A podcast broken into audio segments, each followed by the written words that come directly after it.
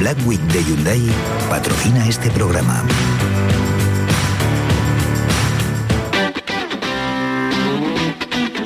El pelotazo de Canal Sur Radio con Antonio Caamaño.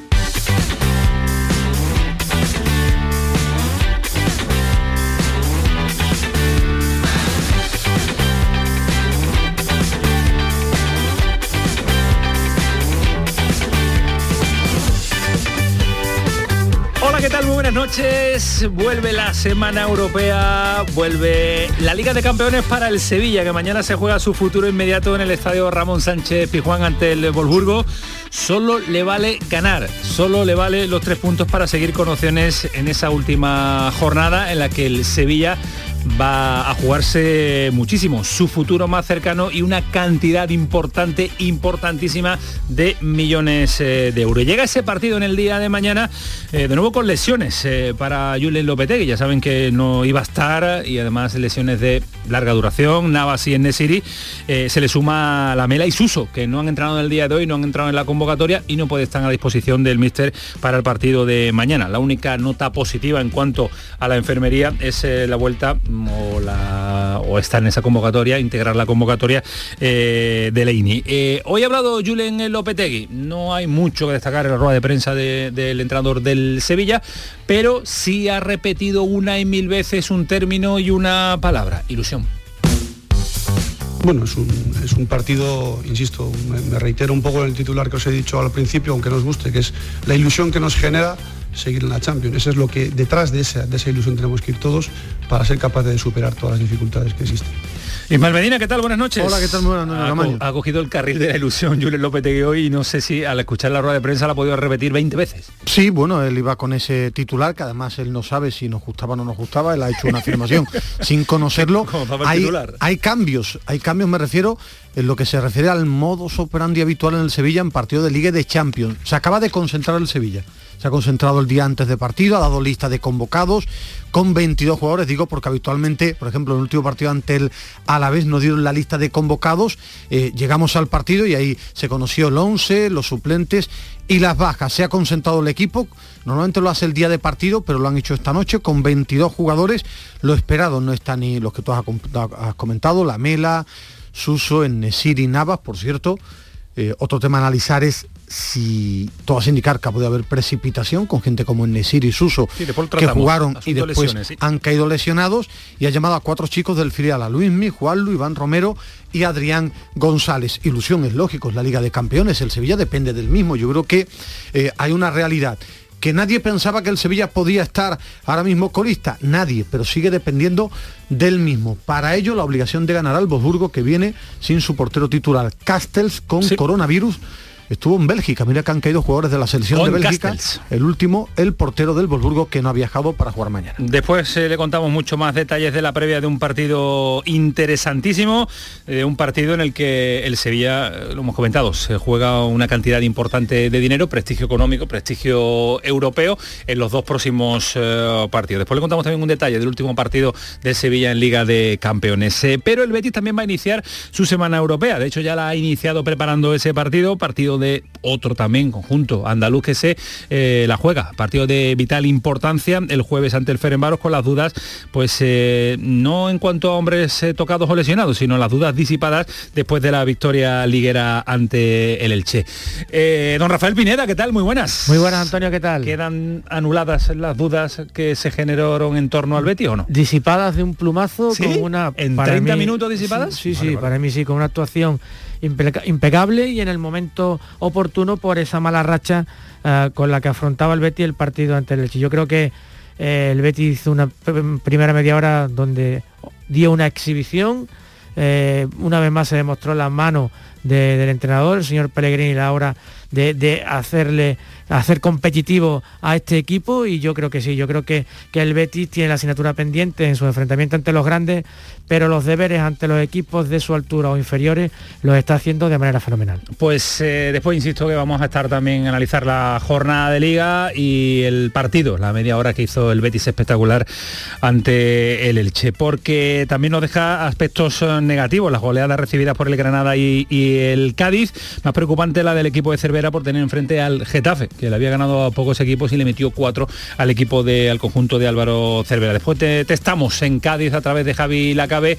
Eh, ¿Cómo está el nivel de cabreo del entrenador del eh, conjunto amarillo? Y todo hace indicar, a falta de ser oficial, que un andaluz, Luis Medina Cantalejo, va a ser el sustituto de Velasco Carballo al frente de la presidencia del Comité Técnico de Árbitros. Hoy lo ha anunciado Rubiales en Petit Comité a los eh, colegiados en esa reunión celebrada en Las Rozas. Y a ese respecto quiero cuestionar a nuestro Alejandro Rodríguez. Le he dejado el marrón de los árbitros y el marrón de Luis Medina a Alejandro. ¿Cuánto te quiero, Alejandro? ¿Qué tal? Muy buenas. Buenas noches, muchas gracias, Cabaño. Yo también, yo también te tenido que elegir. Qué buen tema, qué buen, tema, qué buen tema. Qué poco me interesa, además. ¿No te interesa que un andaluz esté eh, al frente del Comité mm, Técnico de Árbitros? Sinceramente no. O sea, ¿para qué te voy a engañar? Porque intuyes que va a seguir todo tan bien o tan mal. Mm, bueno, espero que vaya un poquito mejor, pero lo dudo, la verdad, porque creo que el estamento arbitral está súper anticuado. Ojalá venga Luis Medina Cantarejo con nuevas ideas eh, y permita que los aficionados puedan escuchar las conversaciones entre el bar y el, y, el, árbitro. O sea, ojalá, pero como lo dudo tanto que eso vaya a pasar, pues bueno, pues es un nombre por otro y, vamos a ver, vamos a ver si por lo menos explica un poquito mejor las cosas que Velasco Carballo. Eh, eh, insisto, yo con que explique un poquito mejor las manos y a ver si por lo menos los futbolistas saben. Las manos y cuándo acudir al bar, y cuándo acudir un poco al Pues yo creo que con eso ya, oye, sería un éxito sin precedentes de Luis Medina A ver si podemos hablar con él en los próximos días. Hoy lo hemos intentado, pero como al no ser oficial todavía, al no haberlo anunciado la Federación Española de Fútbol, pues eh, no ha podido atender a ningún medio de comunicación. Después Pero que Velasco Carballo no se queda con una mano delante y otra detrás. Velasco Carballo además da un salto importante, ya no sé si económico o no, pero sí en cuanto a nombre, FIFA, UEFA y demás. Está bien mirado, está bien mirado. Sí, le han venido bien sus declaraciones después del partido Francia-España. Por cierto, que Luis Casimiro es el nuevo técnico del Cosurbeti después de la salida de John Plaza. Carolina Marín tiene muy difícil, casi imposible, participar en el que iba a ser eh, su mundial en Huelva. Dentro de tres semanas se celebra y difícil y complicado después de esa lesión, tiene la mejor jugadora mm, o mejor deportista de Andalucía con eh, diferencia. Así que todo esto lo vamos a tratar hasta las 12 de la noche, a esta hora que nos gusta y nos encanta Alejandro y a mí, que es la 11 y 11. Esto es el pelotazo Antonio Carlos Santana, Kiko Canterla, el equipo ya preparado. Comenzamos el pelotazo hasta las 12. El pelotazo de Canal Sur Radio con Antonio Caamaño. ¿Existe algo más valioso que el tiempo? Pues no. Por eso, esta Black Week Hyundai te lo regala. Porque si compras un Hyundai te ahorras muchos meses de espera para tener tu coche. Black Week de Hyundai. Lo quieres, lo tienes. Condiciones especiales para unidades en stock. Más información en hyundai.es. Aquadeus, ahora más cerca de ti, procedente del manantial Sierra Nevada, un agua excepcional en sabor, de mineralización débil que nace en tu región. Aquadeus Sierra Nevada es ideal para hidratar a toda la familia y no olvides tirar tu botella al contenedor amarillo. Aquadeus, fuente de vida, ahora también en Andalucía. Frutos secos Reyes, mucho más que pipas. Disfruta con nuestra deliciosa variedad de frutos secos, snacks y golosinas en los más de 35.000 puntos de venta que tenemos en Andalucía o en frutosecorreyes.es. Ah, y ahora con tu pedido a partir de 20 euros, te lo llevamos a casa gratis. Frutos secos Reyes, tus frutos secos de siempre. Fatiga, disnea, cansancio, debilidad muscular, dificultad respiratoria, dolor al respirar. ¿Sabías que estos son secuelas de la COVID y sabías que tu fisioterapeuta puede ayudarte a combatirlas? No lo dudes y localiza a tu fisioterapeuta más cercano. Es un consejo del Colegio Profesional de Fisioterapeutas de Andalucía. Este próximo miércoles 24 de noviembre os esperamos en el Auditorio Nissan Cartuja de Sevilla a las 7 de la tarde para disfrutar del show del comandante Lara en vivo y en directo. Si quieres asistir, tienes que recoger tu invitación, máximo dos por persona, en el propio auditorio, que está en la calle Albert Einstein sin número, en la isla de la Cartuja. Disponibles desde el lunes a las 9 de la mañana y hasta las 3 de la tarde. Date prisa porque son gratuitas. Entrada hasta completar aforo. Con la colaboración del auditorio Nissan Cartuja. Da igual si eres mega fan de los viernes o si a ti los viernes ni te van, ni te viernes. Porque este Black Friday es el viernes de todos los viernes. Con el cuponazo de la 11 puedes ganar 9 millones de euros o 15 millones con el cuponazo XXL. Y además, si registras tu cuponazo Black Friday en cuponespecial.es, podrás conseguir cientos de tarjetas regalo. Cuponazo Black Friday de la 11. Bases depositadas ante notario. 11. Cuando juegas tú, jugamos todos. Juega responsablemente y solo si eres mayor de edad. Pasa tus noches con la radio con la noche de Canal Sur Radio con Rafa Cremades. Entrevistas, sorpresas, actualidad, música, diversión y todo lo que te imagines que puede tener el mejor club en un programa de radio. Hola, soy Rafa Cremades. ¿Qué tal estáis? La noche de Canal Sur Radio con Rafa Cremades. De lunes a jueves, pasada la medianoche. Quédate en Canal Sur Radio, la radio de Andalucía.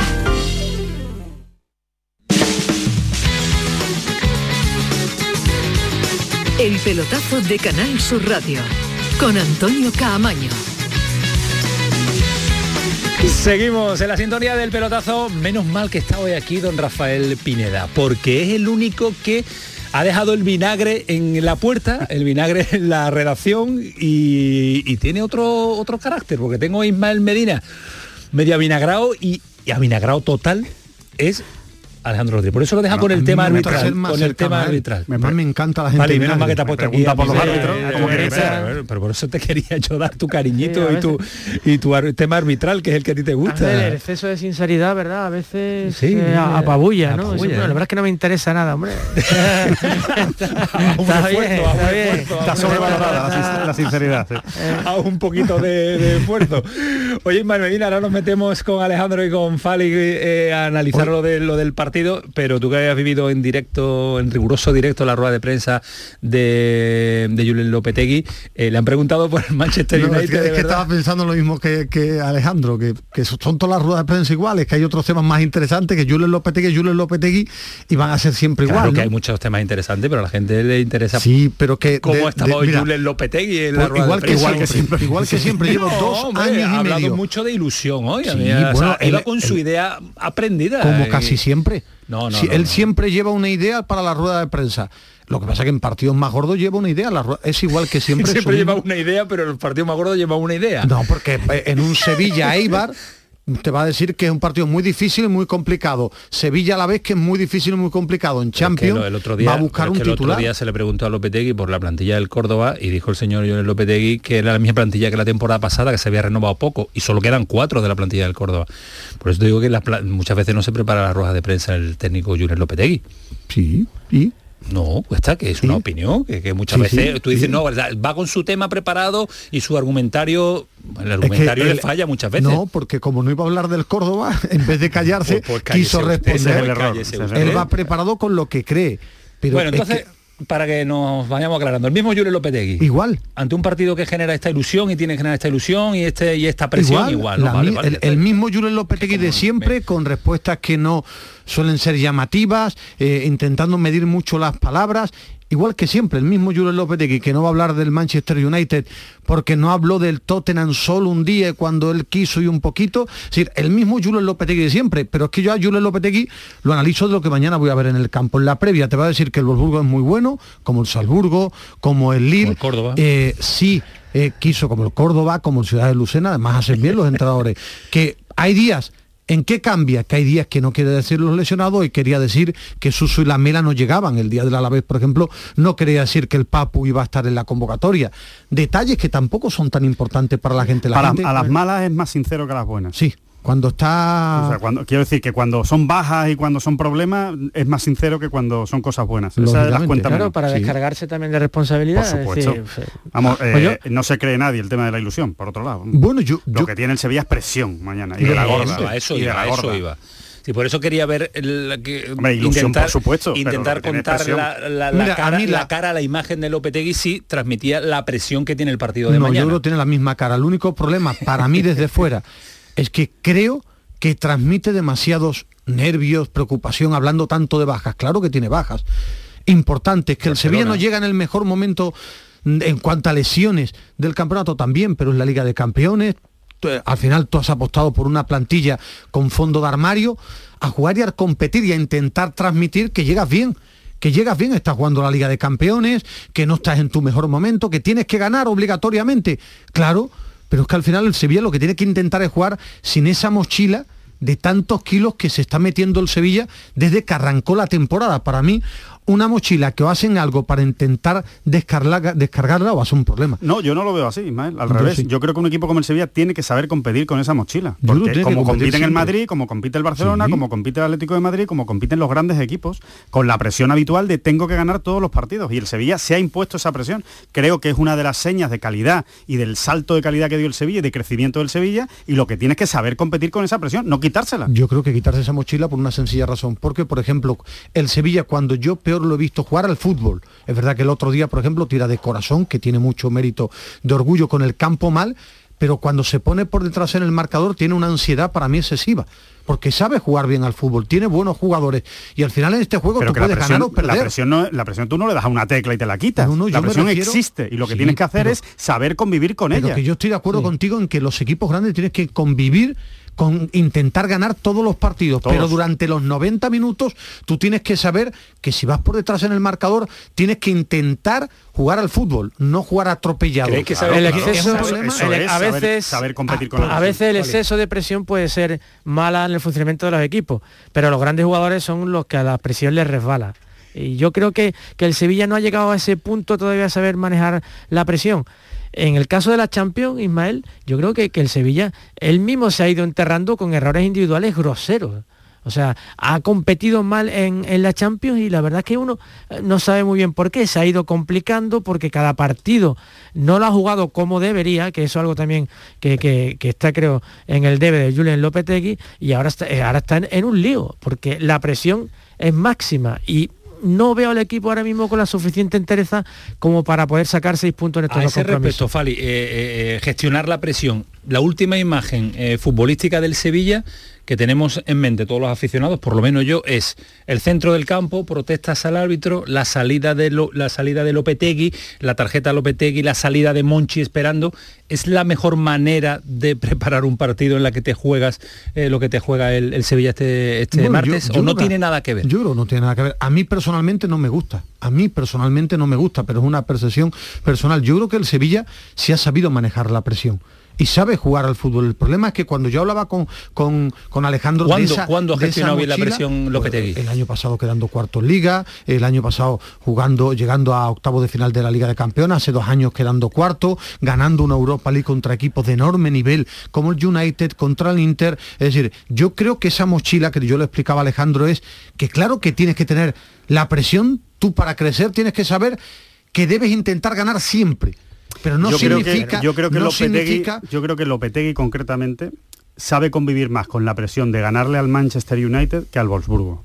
Y ese es el problema de Lopetegui. El problema de Lopetegui es que cuando sabe que ese partido lo tiene que ganar porque es mejor que el rival o son parejos y tiene que ganarle, mm, tiene un punto de ansiedad, tiene un punto de, exigencia que lo, transmite a la plantilla. lo transmite el año pasado le ganó al Rennes, le ganó al Krasnodar, que tenía la obligación, y la supo manejar. Yo creo que es el hecho de que a lo mejor piensan más en mayo que en la actualidad, que el Sevilla era el mejor equipo de los cuatro en la Champions. En el papel lo tienes que demostrar. Que el Sevilla puede ser un candidato a la liga, puede ser, pero eso no significa que tú tengas que salir siempre con esa mochila que cuando tienes una adversidad en el partido no sepas manejarla y hablamos de un equipo que el otro está muy bien y que mañana lo deba ser. El otro día vi, hay que conocer también, y como conocemos bastante al personaje, me refiero a Monchi, pero las imágenes que salieron en televisión, porque el Sevilla iba poniendo 0-1, un partido contra el Alavés, prácticamente desquiciado en la grada.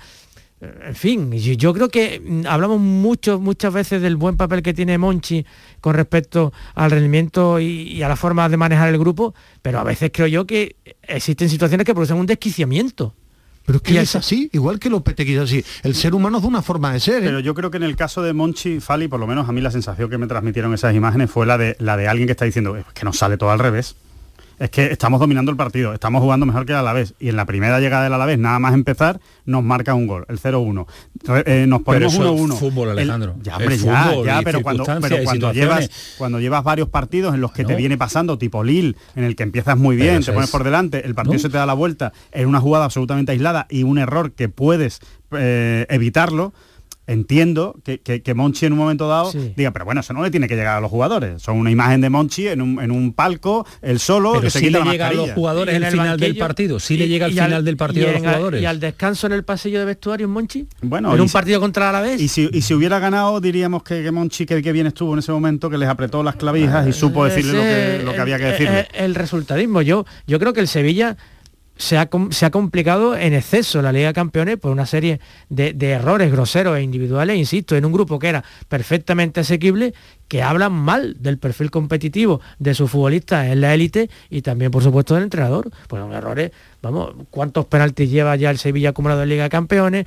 Errores individuales que, en Europa no te perdonan. Fali, ¿cuánto, cuánto, es, eh, ¿cuánto cuesta el partido de mañana? ¿Cuánto puede costar el Sevilla el partido de mañana? las estimaciones, en torno a unos 25 millones de euros.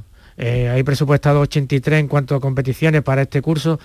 En un planteamiento algo ambicioso por alcanzar los cuartos de final, bueno, tiraron un poco largo. Recordemos que el Sevilla viene de una temporada en una junta en la que ha perdido 41 millones de euros y bueno, y todo esto al final es, dinero, ¿no? Y, el daño que le puede provocar a la entidad la eliminación de la Liga de Campeones es, es, cuantioso, ¿no? Hace dos años ganó la Liga Europa y supuso más o menos eh, un ingreso en torno a unos 30 millones de euros y el año pasado solo por acceder a octavos del final de la Champions alcanzó los 70. Claro. Alcanzó los 70. Doblas esa cantidad de... entonces hay mucho en juego, ¿no? Es, que, y caer eliminado en la Champions que esperemos no se produzca, supone un terremoto no solo económico, sino también, también para, deportivo. Para mí es más el prestigio deportivo. La economía está muy bien para el club. Y las dos cosas, el equilibrio. un club de fútbol son las dos cosas. Pero es que decía, por ejemplo, Fali, para mí es más importante que un club gane la Europa League que jugar unos octavos de final de la Liga de Campeones. Para el señor de los números del Sevilla, no. Claro. Yo creo que para la historia del club es más importante eso, porque cuando en la sala de trofeos ponen las 6 Europa League, no ponen los, el dinero, 73 millones de euros por estar. Yo creo que el Sevilla se juega la Champions, pero también la Europa y el prestigio pero, para, del tema, para poder mantener a Cundé, para poder ir a Deportivo Carlos, para poder poner Nesiri pues tendrá, también que... Es que yo creo que es mucho más importante el prestigio deportivo. Pero para mí puede es existir el equilibrio, es más importante, pero la voz más autorizada de la entidad, que es la de su presidente, don José Castro habla constantemente de campamento base champion, campamento base champion, campamento base champion. pero, pero que yo, mi opinión como comunicador es que el Sevilla debe estar, pelear por estar en, en octavos de la Liga de Campeones. Yo creo que el equipo tiene credibilidad para ver si da un paso al frente en estos dos partidos. Pero está en Europa League quedarse en Europa es clave para el equipo. el prestigio deportivo, es decir, que la economía está muy bien, pero el Sevilla en estos dos partidos está jugando el prestigio deportivo uno, Liga de Campeones, que ahora mismo es lo que quiere. Segundo, intentar agarrar Avanzamos, asunto lesiones. Eh, hablabas de eh, preocupación mm, o más que nada que se ha forzado determinado No, eso, lo digo yo. Ah, vale, vale, no lo dicen, es decir, a mí desde fuera, mientras lo expliquen, tengo la percepción de que volvió en Nesiri, recae, vuelve Suso, recae. Ahora, ni yo soy médico. No era necesario eh, la vuelta de Suso con las condiciones que volvió el otro día en el Imagino que te dirán ellos si un tipo vuelve porque el cuerpo médico y ha entrenado bien Ahora, esa es mi percepción. Que soy ventajista, muy ventajista, porque hablo después del partido. Ahora, que no están estos jugadores, pero que el Sevilla tiene un equipo competitivo, igual que yo hablé en agosto que el ¿eh? Sevilla, yo hablé en agosto que el Sevilla había fichado buena segunda unidad, tú vas a jugar mañana y tienes a Ocampos, tienes a Delaini, tienes a Munir, tienes al Papu que puede jugar en, bamba, en banda, tienes a Rafa Mir, tienes una plantilla amplia, es decir, que no está, que si yo alababa que tiene fondo de armario, no debe llorar por estas bajas se está transmitiendo mucho nerviosismo eh, desde, desde arriba hasta el, hasta el banquillo. Y eso al final al, futbolista le llega. Y se transmitió mucho nerviosismo en el descanso contra la vez cuando el Sevilla no estaba jugando mal. Y se hacen dos cambios, y se hacen dos cambios que yo no entendí, por lo menos el de Oliver Torres, desde luego, no entendí ese cambio por parte de, Lopetegui. Eh, quiere, quiere ganar los partidos antes de jugarlos, muchas veces Lopetegui, porque es un, es un entrenador tan concienzudo que prepara tanto los partidos que a veces no se da cuenta que, no se ganan en la pizarra. Pero que no es la primera vez que esto sucede, que esta sensación de nerviosismo constante está, está ahí latente.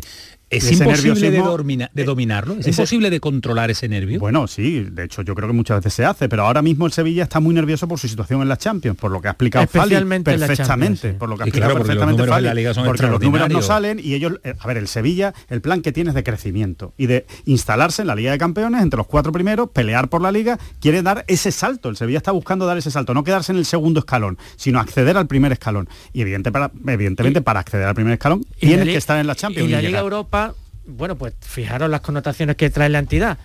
Pero yo entiendo que a sus dirigentes sea un tremendo paso atrás meterse otra vez en Liga Europa y caer sobre todo en este grupo insisto que eso se mide mucho eso se mide mucho. Al final no es lo mismo que tú caigas en un, en un, grupo con el Chelsea y la Juventus a que caigas por muy mal que esté la Juventus. Al final en el ambiente flota que has perdido contra la Juventus y el Chelsea. Ahora aquí con el Volburgo el Salburgo pues ya Lille ya la cosa cambia ese es el problema que yo le veo. Y, se está transmitiendo ese nerviosismo, le está llegando al jugador ese nerviosismo. Y además. Y eso no es, no es fácil de digerir. Incluso el propio techo del entrenador, o sea, un entrenador que, es muy bueno y tiene unos números excelentes, tiene que meter al Sevilla en octavo con este grupo, porque si no parece que, no crece, ¿no? Yo, yo que creo que, que está muy bien. Sería un fracaso, fracaso absoluto, tremendo. Para mí, decir lo contrario es mentir, sería un fracaso absoluto. Pero con respecto a lo que decía Fali, que es muy interesante, y que desde el club quieren esa ambición, que es normal que quieran esa ambición, pero también tienen que analizar el por qué suceden las cosas y solo el foco en el mismo sitio no puede estar. Es decir, que el Sevilla todavía no está eliminado de la Liga de Campeones, pero cuando no yo creo, Ismael, Yo creo que cuando tú hablas de análisis, yo imagino que se hace en el club el análisis, claro, no pasa desapercibido la situación, ¿no? Que el, que el paso del segundo escalón al primer escalón en el fútbol es muy difícil, muy difícil. Y yo creo que el Sevilla mi percepción, que puedo estar equivocado. yo creo que es entendible que lo quieran. Que yo no estoy criticando que la quieran, que me parece muy bien la ambición, pero que a veces tanta ambición puede llegar a frustración. Me refiero que la ambición es extraordinario y que eso le ha llevado al Sevilla a conseguir cotas que nadie pensaba, pero saber manejar ese aspecto. Yo creo que el Sevilla en Liga de Campeones está faltando naturalidad para competir. Quiere ganar desde el pitido inicial y mañana contra el Wolfsburgo. ¿Pero quién transmite eso, Ismael? yo me refiero al equipo. Pero eso lo transmite el entrenador. yo creo que, el, nombre propio es el, el Lopetegui, el que está transmitiendo todo el nerviosismo permanentemente. Por eso, por eso preguntaba antes a la mesa. Es mismo que cuando ganaba, igual de, temperamental, igual de, de los mismos aspavientos se lo vio en Colonia. No, no, pero hay, hay, un entrenador. Todos los entrenadores son diferentes cuando ganan o cuando pierden. Igual, no, no, no. Lopetegui, si te traigo vídeos de Lopetegui en Colonia, los mismos pero, los mismos pero no estamos hablando no estamos hablando de gesticular estamos hablando de gestionar. Igual. No no no no creo que gestione igual, desde la derrota que desde la victoria no, no, perdona es que cuando tú juegas la Europa League tú ves... cada partido de la Europa League no iba ganando ¿eh?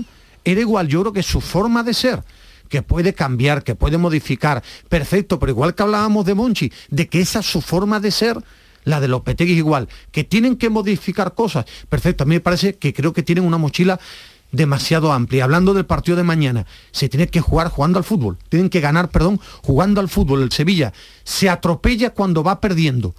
Y creo que se juega yo, es el gran problema que le veo. Yo creo que si el Sevilla, el partido empieza bien, las cosas le salen bien, yo creo que el Sevilla va a empezar bien, el Sevilla va a entrar bien en el partido, va a dominar al Volburgo, pero los accidentes ocurren en los partidos y puede que en una contra te marquen el primer gol y te ponga 0-1. Ahí es donde yo veo los problemas ahora mismo del Sevilla. Si el partido va normal y no se producen accidentes, creo que el Sevilla va a ganar al Volburgo. De verdad lo creo, porque creo que el Sevilla está jugando un mejor fútbol de lo que le están dando los números ahora mismo. Es lo que yo creo. Pero mm, es verdad que en cuanto viene el accidente, viene, viene, viene el problema, no sabe reaccionar. El error grosero, no puedes golpear a un delantero en tu área, no te puede meter la guardia un gol de cabeza en un córner a los cinco minutos de partido, como cuando jugamos en el barrio, un balón al punto de penal. Eso, es que eso, es fútbol, Fali. Es pero, eso, es fútbol, pero, eso, es fútbol, pero tú no puedes transmitir. Que golpe al delantero ¿Qué, del, ¿qué partido, ¿Qué partido fue? En el tres cambios en el descanso ahí agotando los cambios. Eso transmite nerviosismo. eso no lo hacía desde la victoria. Hay que saber no, no, no, lo hacía desde la victoria. Eso es competir también, Ismael. Sí, pero por ejemplo,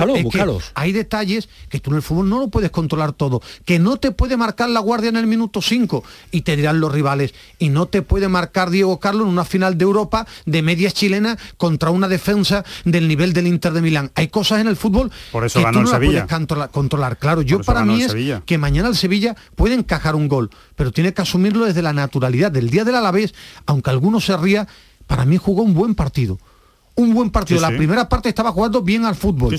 Por eso el error son los cambios. Claro, Porque es lo que, insisto, es lo que le transmites al equipo. Al equipo le transmite. Quito a Agustinson, que no es nadie en la plantilla, pero lo he puesto hoy de titular porque Acuña viene muy cansado de los partidos de Argentina. Y ya como voy empate y voy asustado y voy apretado, meto a Acuña, que viene de jugar dos partidos enteros con Argentina, sin descanso ninguno, sin haber entrenado con el equipo, para No, no, ese no es el mensaje que había que mandar, creo yo, por muy mal que esté el campo, por mucha lluvia que esté cayendo. Al final eso le llega al equipo. Y por supuesto creo que también se equivocó con el tema de Oliver Torres. El Sevilla el día 11, del eh, idea de mm, muchos yo cambios. creo- yo creo que el 11 va a ser Bono, Montiel Acuña con de Diedo Carlos, Fernando, Jordán Rakitic, eh, Ocampos. Tengo la duda del Papu Oliver por izquierda, digo porque no sé tampoco físicamente cómo, está, el Papu, claro. y arriba Rafa Mir. Ahora, si hay un jugador que está tocado y no juega mañana, No, cuando vea la alineación, me refiero, si, claro, es que, por ejemplo, yo pensaba que la Mele iba a jugar y no sabía que es que tenía un problema físico. Igual juega Delaine, ¿eh? No, Por- yo creo que juega- No, por Jordán, ¿no? Yo creo si están bien físicamente, Jordán, que- Rakitic, Fernando. que va a poner a Munir, que el Sevilla necesita gol. ¿Dos arriba? Por lo menos Munir en una Bueno, banda, Munir hay una una banda, banda, que banda que le puede dar un poquito de... Sevilla necesita mucho gol, ¿eh? Y, y el delantero... No lo tiene. La mejor noticia del Sevilla, sin ninguna duda, por, por no ser todo negativo, es que yo creo que Ocampos está otra vez a- Sí, sí. al nivel de su primera temporada. Eh, sinceramente, lo veo, lo veo muy bien, lo veo muy bien, lo veo haciendo daño, lo veo, Tiene lo que veo medirse un físicamente poco, bien. Alejandro, tiene que medirse Pero porque así el otro era, día ¿eh? estuvo a punto de Pero- ser expulsado contra el Pero ese es su fútbol, ese sí que es su fútbol y es el que le ha dado éxito en el Sevilla. ¿eh? El- el- la intensidad máxima, el meter al equipo en el partido, el estirar al equipo como hace Ocampos, yo creo que le da muchísimo Ocampos al, al Sevilla y, y- y es, y para mí es la, sin ninguna duda, ¿eh? la, la mejor noticia de, de las últimas semanas. Para, para mí la mejor noticia es que el grupo es ambicioso. Es decir, el Sevilla siempre se revela, el grupo, los jugadores, hasta el propio entrenador se revela contra la derrota, a veces atropellado, a veces enloquecido, pero es un equipo que siempre quiere y yo creo que va a competir. No, no creo, perdón, va a competir, competir seguro. Seguro. Y, si, y si juega con tranquilidad, debe ganar. Debe ganar, porque el rival también es bueno. Y con respecto a los dos campos, esa locura de Ocampos al Sevilla le da vida. Si Ocampos se parara, no le vendría bien a este Sevilla, porque ese, esa ambición que él transmite, esa locura, esa tempestad que él tiene en el campo, eso se lo transmite al equipo. Si se parara, pues entonces no sería Ocampos. Pues eh, partidazo mañana, que lógicamente se lo contamos en la sintonía de Canal Sur Radio, bien tempranito, porque hay que vivir, en la tarde hay que vivir eh, Do- dos la apuntes previa. muy rápido. Rápido. Uno, de los que le gusta Fali para el país. Eh, la íntima, la, Está haciendo la página, no, la gran amistad, Bono y Guilabogui son íntimos amigos. Interesante. Pero íntimos amigos. El padre de, de Guilabogui mañana va a estar viendo el partido. Y tienen una relación extraordinaria del Atlético de Madrid. Coincidieron en el Atlético de Madrid Bono, tercer portero, Guilabogui en el Atlético de Madrid, aunque jugó poco. Jugó poco. jugó Y poco. falta la Pro- confirmación. Pronuncias mejor el francés que el inglés. No, porque llevo toda la tarde preparándome Vale, eso vale. y memorizando las preguntas en inglés al entrenador. Dice, Y- un, dice un amigo tuyo que por mucho que estudies inglés eres Bueno, me las imposible. memorizo, ¿no? es Me- me imposible. las memorizo y entiendo más o menos lo que me ha dicho el entrenador. Sí. Segundo aspecto, falta la confirmación, eh, por lo que me comentaban hoy en el submundo del Sánchez Pizjuán, el Salzburgo, no, no va ninguna noticia, el Salzburgo-Sevilla a puerta cerrada. Están las cosas en Austria, Lógico. falta la confirmación Bayern de la Múnich y próxima Barcelona semana, también a puerta pero, cerrada. Claro, apunta a puerta Sí. cerrada al Bayern. apunta el Salzburgo-Sevilla a puerta cerrada, debe ser oficial la próxima semana, pero es lo que me comentaban vaya hoy. faena para el que se haya sacado la entrada y tenga preparado el viaje. Faenón. Digo, a falta de confirmación oficial. ¿eh? 11 y 36 el pelotazo, paramos un instante, a la vuelta nos metemos eh, a asuntos ligueros, Betis, Cádiz, Granada, Luis Medina, Carolina Marín, todos los detalles hasta las 12 de la noche, se lo contamos ahora. El pelotazo de Canal Sur Radio con Antonio Caamaño. Vamos a celebrar una gran fiesta de cumpleaños. Y estás invitado. Vendrán los mejores artistas andaluces. Todos los que han nacido en Canal Fiesta y hoy son figuras internacionales. Será muy pronto. Y tú podrás vivirlo en directo. No pierdas nuestra sintonía porque falta muy poco para que te digamos cómo. Canal Fiesta cumple 20 años y lo vamos a celebrar a lo grande. No te lo vayas a perder. Canal Fiesta. 20 años contigo.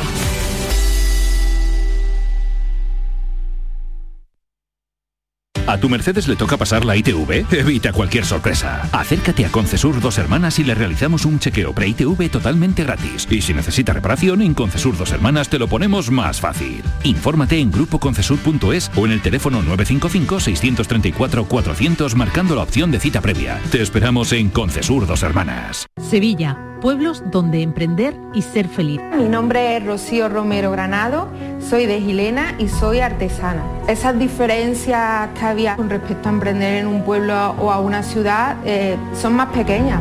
Una campaña de la Oficina contra la Despoblación, ProDetour, Diputación de Sevilla. ¿Todavía no has venido a vernos? En Oportunísimo te garantizamos los mejores precios durante todo el año. Oportunísimo Sevilla te invita a su exposición donde disfrutarás de precios increíbles en sofás, colchones, muebles de salón, dormitorios de matrimonio, juveniles y mucho más. No compres nada sin venir a vernos al Polígono Store en calle Gramil 29. Somos Oportunísimo Sevilla. Nicolás Gil Blanco les ofrece desde sus fincas el auténtico jamón ibérico de bellota y cebo con la máxima calidad. Sacrificados en nuestro matadero y curado en nuestra fábrica de Constantina. Disponemos de carnes frescas de cerdo ibérico. Vendemos a fabricantes, mayoristas y consumidor final en el exterior de Mercasevilla, fábrica de Constantina y matadero de Mérida. Nicolás Gil Blanco.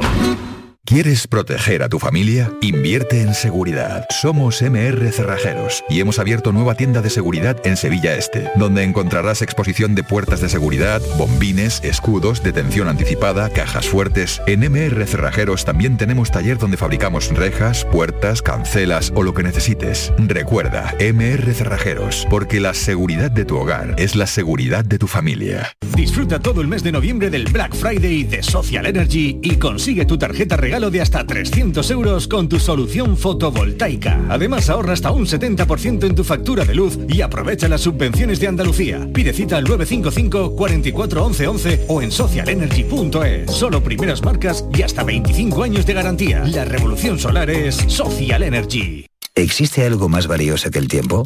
Pues no. Por eso, esta Black Week Hyundai te lo regala. Porque si compras un Hyundai te ahorras muchos meses de espera para tener tu coche. Black Week de Hyundai. Lo quieres, lo tienes. Condiciones especiales para unidades en stock. Más información en hyundai.es. Qué ganas tenemos de ver y abrazar a nuestra gente esta Navidad y de comentar juntos los anuncios de este año, porque la publicidad es parte de nuestras vidas. Para cuidarla, la Asociación de Empresarios de Publicidad de Sevilla une a medios de comunicación y agencias en las segundas jornadas Republi sobre el futuro de nuestra publicidad. El martes 30 de noviembre en el Club Zaudín de Tomares y en el canal de YouTube de la AEPS. Colaboran Junta de Andalucía y Universidad Loyola. ¡Qué frío que hace! ¿No conoces ilovebrico.com? La tienda online con mayor gama de calefacción y al mejor precio. Estufas de gas, chimeneas eléctricas, radiadores, emisores de bajo consumo, toalleros eléctricos, convectores. Además ofrecen productos de fabricación nacional para dar apoyo a los negocios locales. Vale, ahora mismo entro. ilovebrico.com. ilovebrico.com, tu tienda online para calefacción y bricolaje. Siete meses de cárcel para un masajista por intrusismo en fisioterapia. Condenado por intrusismo y lesiones, un osteópata que trataba problemas de salud sin título de fisioterapeuta. Son sentencias judiciales por intrusismo en fisioterapia, un problema que pone en peligro tu salud. Recuerda ponerte siempre en manos de fisioterapeutas colegiados. Fisioterapia es calidad de vida. Es un consejo del Colegio de Fisioterapeutas de Andalucía. Atención, atención, noticia de última hora para todos los oyentes. Quesos Los Vázquez ha logrado el premio plata en el World Cheese Awards, premio entre los mejores quesos del mundo. Andalucía está de suerte, la primera quesería de Andalucía, 50 años dando lo mejor a todos los hogares. Quesos Los Vázquez. El pelotazo de Canal Sur Radio con Antonio Caamaño. 11.42 hasta las 12 de la noche, un ratito de liga también, porque ha dejado muchos detalles eh, y muchos, eh, muchas curiosidades que ha dejado eh, este, esta jornada del Campeonato Nacional de Liga con un Betis que Fútbol, media, media hora, hora, magnífica. hizo- hizo le ayudó mucho el. Elche, le ayudó mucho el Elche Bueno, que quiere jugar a algo que el Elche creo que no, no sabe jugar ni puede jugar. Betis, claro, el Hombre, Elche, no, claro, si no le está quitándole mérito al Betis. La personalidad con la que el Betis salía a jugar, que venía de momentos complicados, cómo coge la pelota, cómo juega al fútbol, cómo triangula, cómo se va a buscar a- al rival con la pelota y se pone 0-3, me pareció una media hora gustó de lo- fútbol extraordinario. ¿Os gustó? Ah, me encantó. Yo pasé un rato magnífico viendo viendo al. ¿no? ¿Esperaba la reacción tan rápida e inmediata No, Fali? no. Pensaba que, el Betis empataba en Elche, que era el típico Que partido un con un. Elche súper ¿no? competitivo y que el Betis iba a tener algún problemilla y con un empate para y bueno y salió allí un auténtico león verde y blanco con un, un señor allí con un chanda y el pelo blanco que hizo así y ganó el Betis 0-3 fantástico. ¿Qué toca, qué crees que toca de una semana a otra para que el Betis cambie? Por eso, ¿qué toca? Mucho toca el, nivel de los rivales y que el Betis no tiene plan B cuando el partido te demanda Acaba de decirme que no tiene nada que ver el rival del Elche que estaba enfrente, que el Betis es espectacular, pero el rival no tiene nada que ver. Y ahora la semana anterior sí tiene que, ver el, rival. si tú me comparas el Elche con el Atlético de Madrid, no, tiene pero es que yo te he dicho que el Elche ayudó también a que el Betis en media hora le diera un repaso tremendo. Pensaba que la pregunta Antonio iba por qué ha, ha cambiado en Pellegrini, ¿no? A la hora de afrontar el partido. Sí, en Pellegrini en el equipo con respecto a la última semana, porque no se entendía esos tres partidos ha puesto Descanso, desconexión y confianza. Si es que, si es que. ¿Y el Elche? también, bueno, el Elche, pero el Elche venía, ojo que en el campo del Elche solamente había ganado el Madrid, ¿eh? en seis partidos. Yo creo que la clave es que puso a los jugadores que estaban más frescos, que preparó bien el partido, que lo preparó con tiempo y que lo preparó con estos 11 jugadores que iban a jugar. ¿No eh, preparó los anteriores? Sí, sí, pero los preparó peor los preparó bastante peor, de hecho, eh, sobre todo el partido contra el Atlético de Madrid, ¿no? Yo creo que lo prepara muy mal y el derby, evidentemente, el, el, Betis sale acomplejado, ¿no? Em, yo decía a Fali antes si cree que la, que, la crisis, ¿no? Le preguntabas, ¿no? Si tú crees que se ha zanjado la, crisis, ¿no? Si eh, yo creo que no, que el Betis sigue teniendo el mismo problema sigue jugando muy bien contra los equipos más pequeños que ellos, tiene esa confianza, la confianza le da para salir con personalidad contra esos equipos, yo sigo queriendo verle si es capaz de subir su personalidad y su confianza cuando, cuando el rival es más fuerte. Para efectuar ya, intentar dar un salto mayúsculo, que sería pelear, por ejemplo, por la cuarta plaza. Correcto. No, y para seguir peleando por esa quinta, sexta plaza con holgura. Si no, lo, vas a pasar mal. Viendo el nivel de la liga, Alejandro, hasta este momento, si el Villarreal, que no acaba, que supongo que espabilará, pero yo creo que el Betis le puede dar, ¿eh? ganándole a los que a los que le está ganando para estar ya, pero a todos no le, va a ganar. Le dar para quinto sexto, ¿vale? Yo le para Europa League. ¿Tú hablas de meterte en Champions? ah, no, no, vale, vale, vale, vale, vale, Champions son palabras mayores. Vale, vale, vale, vale. Sí, pero que, pero, pero que para eso tienes que llegar contra el Villarreal y mostrar otra cara que la que mostró el Betis contra el Villarreal. Contra un Villarreal que tampoco está, como tú dices, no está en una temporada extraordinaria y sin embargo salió acomplejado contra el Villarreal. Salió a merced del Villarreal. Entonces, yo, yo lo que digo es, Real Sociedad, Villarreal, por supuesto Atlético Madrid, Madrid, Barcelona, Sevilla, esos son, son absolutamente obvios, pero son muchos equipos, incluso te diría que el Atlético de Bilbao, cuando juegue contra el Atleti Bilbao, bueno, a ver si demuestra, es una buena esa personalidad. ¿no? Hay, hay, que verlo contra todos los equipos. Me decía, cuando yo te decía lo del Elche es, el Elche juega siempre igual y el Betis juega muy bien por encima del Elche. ¿Por qué pierde con el resto? Claro, pero yo te decía, porque, a equipos como el Betis le ayuda ese tipo de ese tipo de equipos como el Elche, que salen conjugándola desde atrás, que son que son atrevidos con el balón, que la quieren, le ayuda al Betis. Pero contra el Alavés, que es otro estilo, también contra el Valencia, que ayer no pudo la Real Sociedad, el Betis le dio un, baile, me refiero. El Betis tiene problemas cuando el nivel de los equipos son superiores, muy superiores, y el Betis no tiene la alternativa. El gran triunfo de Pellegrini es que el sello del Betis que quiere lo tiene muy metido en el vestuario. Y a veces a lo mejor hay un partido en el que necesita otro tipo de cosas por el nivel de los rivales, que a lo mejor ni Pellegrini ni Dios, es que el rival es muy bueno y tú no te das, decir, eh, que ese pasito que nosotros creemos que es pequeño, para el Betis es grande a día de hoy. Y esa es la diferencia. Atlético de Madrid, Bayer Leverkusen y Sevilla no le ha dado el Betis con el nivel que ofrece la semana contra el La semana era terrorífica, ¿eh? Tres rivales en siete días de muchísima entidad y el equipo no respondió, vamos, no de hecho reventó. No, respondió en ninguno de los partidos, ni en algún momento del de los partidos. ¿eh? Y es cierto lo que dice Alejandro, que Pellegrini hizo cosas raras del principio que acabaron Que condicionó toda la, semana. sí. pero ayer también hizo algo raro, le vino bien. Es que ayer salió bien. ¿quién, deseaba, ¿Quién pensaba que Paul o Paul y, Robert. iban a jugar? Nadie, es más. Yo creo que mucha gente tú le pones WhatsApp de esta hora cuando ve la alineación y quiere matar a Pellegrini y dio un baile de fútbol. Eh, Cervera, en el día de ayer eh, mostró su cabreo importante. Tienes un sonido, Antonio Carlos, dale. ¿En qué tiene que mejorar el equipo? Yo lo explico muchas veces, se me entiende como se entiende. Vuelvo a repetir, el equipo ha jugado bien y le ha metido cuatro. El equipo a lo mejor no tiene que jugar tan bien en la primera parte, quiero decir. El equipo cuando juega bien tiene que marcar. Jugar bien para no marcar, no.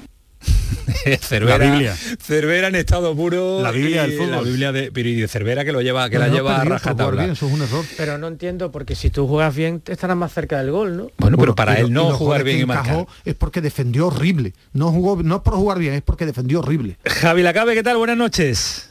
Hola, ¿qué tal? Buenas noches. La Biblia de Cervera, eh, el Evangelio, que diría, que a diría. Mí esta vez no me vale. ¿No te vale? A mí esta vez no me vale porque lleva dos, tres partidos diciendo que lo mejor del Cádiz era lo contrario.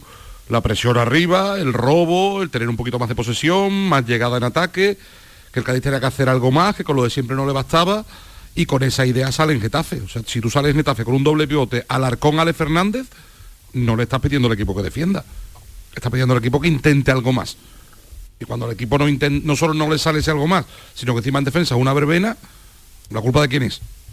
¿De los jugadores o del que los manda? que los manda. Pero ¿ves a Cervera perdido en el mensaje? Yo es que ya no, no sé si, lo, si se cree de verdad que el Cádiz puede jugar así o si está obsesionado con hacer algo más que solo defender. Cuando eso no es lo que él nos lleva explicando cinco años o seis años en Cádiz. Yo, yo si te digo la verdad, de este partido salió hecho un lío. Porque pensaba que el Cádiz mm, estaba intentando hacer algo más, pero no me pegaba que lo hiciera contra el Getafe.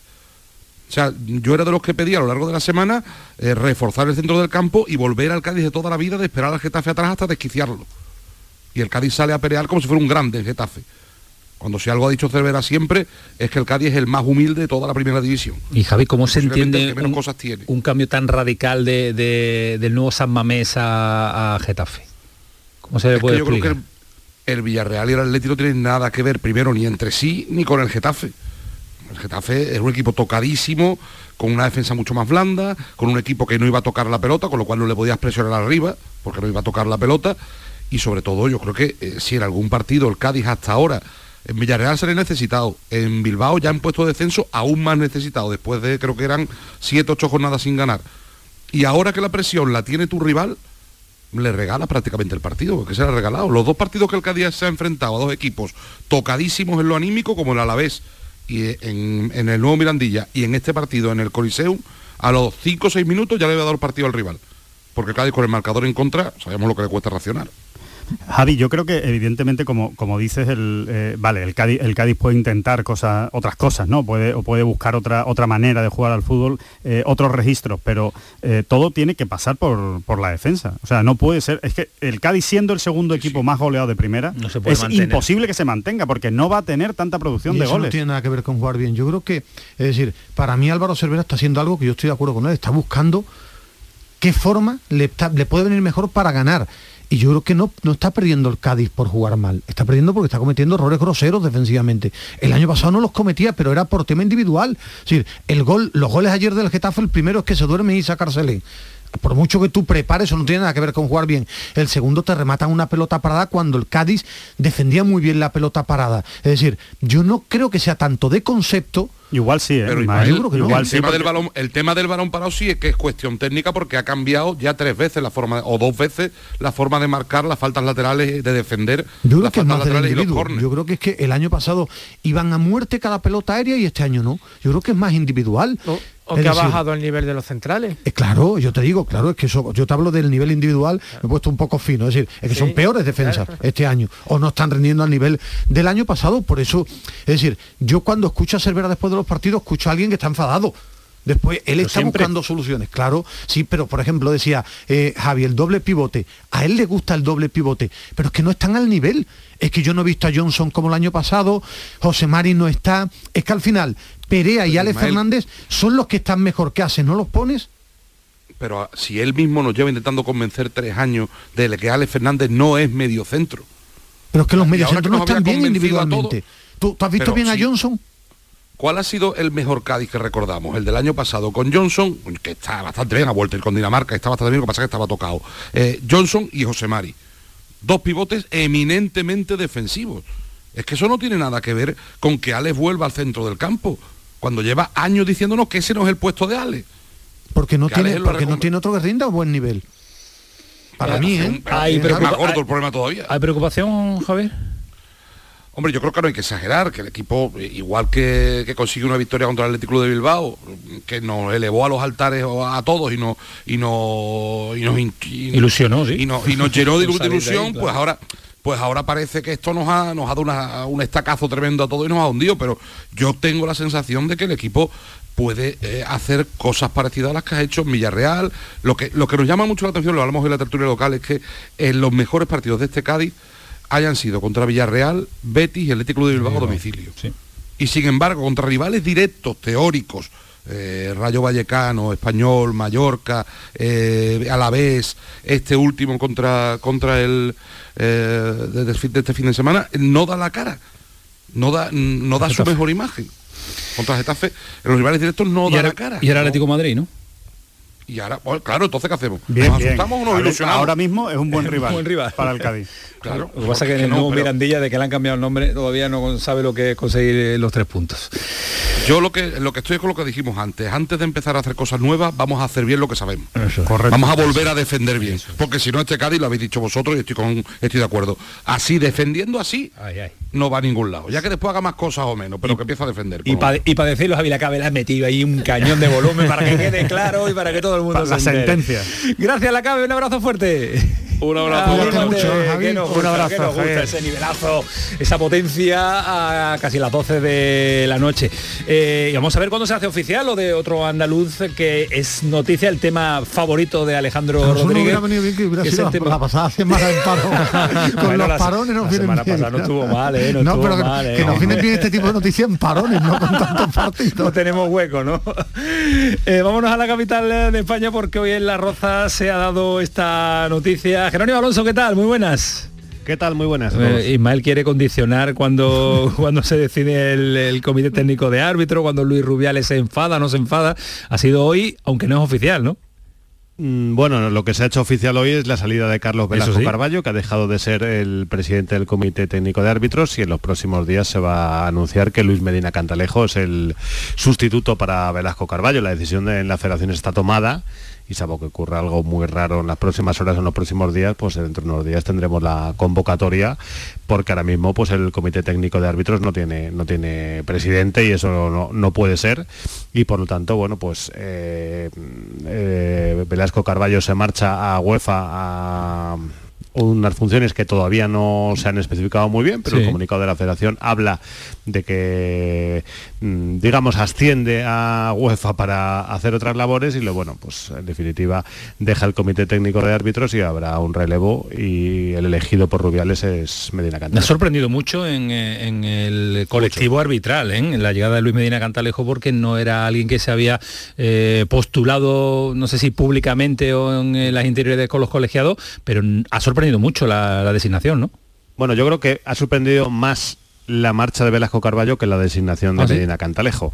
Eh, la marcha de Velasco Carballo ha pillado a contrapié a prácticamente todos los árbitros del fútbol español. Era una noticia que casi nadie conocía y que se ha precipitado en las últimas horas para sorpresa de muchos que, bueno, ayer había árbitros que estaban atónitos y que no daban crédito a la noticia, ¿no?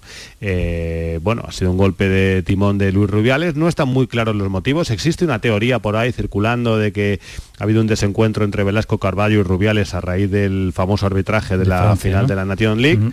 A mí en la federación esta mañana me han desmentido esa noticia, me han dicho que no, que no van por ahí los tiros, que simplemente que Velasco Carballo estaba cansado y que quería unas funciones, digamos, con menos desgaste que la del Comité Técnico de Árbitros. Hay otra gente que, te dice que la federación no está muy contenta con cómo está funcionando el VAR esta temporada y que quieren un aire fresco para que el famoso protocolo deje de ser la eterna excusa a todo. Eh, y bueno, eh, dentro de los posibles candidatos, la solución continuista era Clos Gómez, que era la mano derecha de Velasco Carballo. Eh, a mí me huele esto a eso, a intento de la federación de dar un giro, de darle otro aire al asunto arbitral y al tema VAR, a ver si, si deja de haber tantas polémicas y se, se unifica un poco los criterios. ¿no? Tiene trabajo no, lo Lo, primero, que hay cosas raras seguro. Si yo no me creo ni cansancio. En el mes de noviembre un cambio del señor que mandan los árbitros, que nos cuenta Jerónimo, que hasta hay árbitros que no lo conocían, aquí ha habido un rollo, una historia, un algo gordo. Eh, no, no, hay, algo gordo. Es decir, en el mes de noviembre un cargo tan importante en el fútbol se marcha, eso no se lo cree nadie, ¿no? Está cansado. Está cansado. de arte. En fin. No, digo de, bueno, probablemente hay un poco de todo. Normalmente las cosas no tienen una única explicación. Probablemente ha surgido la oportunidad de un cargo en UEFA. Probablemente ha habido algún desencuentro con el asunto de la final de la Nations League, que yo digo que no creo que sea el único aspecto, pero puede que existiera, porque en una situación en la que la federación se, se, vio muy afectada por aquella final en la que Luis Enrique estaba ciertamente molesto con aquel eh, gol que le dieron a Mbappé y bueno pues mm, la celeridad con la que el presidente de los árbitros, que es un cargo de la federación y que el presidente de la federación salió a defender al árbitro de aquella final, pues yo creo que gustó poco en la federación y conociendo a Rubial estoy seguro que a él también le gustó bastante poco. Y eh, bueno, pues probablemente hay un poquito de explicación de todo. Y luego también, bueno, pues que yo creo que de todos he sabido que el VAR empezó de una forma en España, ha ido evolucionando, cambiando y cada día tiene menos adeptos porque se está aplicando de una manera que, yo creo que no va a cambiar es, nada. es evidentemente distinta a la que vemos en UEFA. ¿no? Cuando vemos la Champions no tenemos esa, esa, esa, misma sensación que cuando vemos la Liga Española en la que se, se, están pitando cosas muy raras. Pues esperemos que Luis Medina le pueda dar un giro, le dejen dar un giro, a, sobre todo al asunto VAR. Eh, Jero, en 30 segundos, ¿llega Carolina Marín? No, no. No, no llega Carolina Marín. Eh, hoy ha habido un acto de presentación del Mundial de Huelva aquí en Madrid. Eh, no era la fecha que Carolina, que Carolina, quería para anunciar que no va a disputar su Mundial. Eh, lo va a hacer, la, seguramente me cuentan la próxima semana sí. o la siguiente como mucho, pero bueno, es un secreto a voces. Incluso Carolina en sus manifestaciones casi casi lo deja claro. Pues era el Mundial en su casa y no va a poder estar ni en su casa ni en su pabellón peleando por ese título del mundo. Gracias, Jero. Hasta mañana. Hasta mañana. Cuídate mucho. Eh, ha habido un partido hoy, Malmedina, ha habido un auténtico partidazo cada vez que juega el Rayo. Eh, da gusto verlo, ¿eh? Sí, usted ríe cuando hablaba de Andoni ahora, pero bueno, las cosas no tiene que aguantar. Por eso no ha ganado el Rayo Vallecano. Aquí es que solo son los entrenadores. Solo, solo. Los entrenadores ganan partidos y lo pierden los jugadores. Lógicamente. Es, por cierto, qué fuerza tiene. Y cuando es de todos los entrenadores siempre fuerza, gana él. Qué fuerza tiene el presentador de este programa. Amigo de Sergi entrena al Barça, amigo de Luis Medina Cantalejo mandan los Hombre, por favor. La fuerza que tiene el presentador. Impresionante. Esto se oye en todos lados. Esto se oye. Que esto Alejandro Rodríguez que mandan el gol. Es que esto se oye en Chile. Esto se oye en Chile. Fali, pásate más, ¿eh? Porque esto, el vinagre no nos puede contagiar. El vinagre no puede con nosotros, ¿eh? Aquí estaré sin duda. Adiós, don Rafael, gracias. Ahora, Alejandro. Hasta luego. Hasta luego, Héctor del Mar. 12 de la noche, el pelotazo.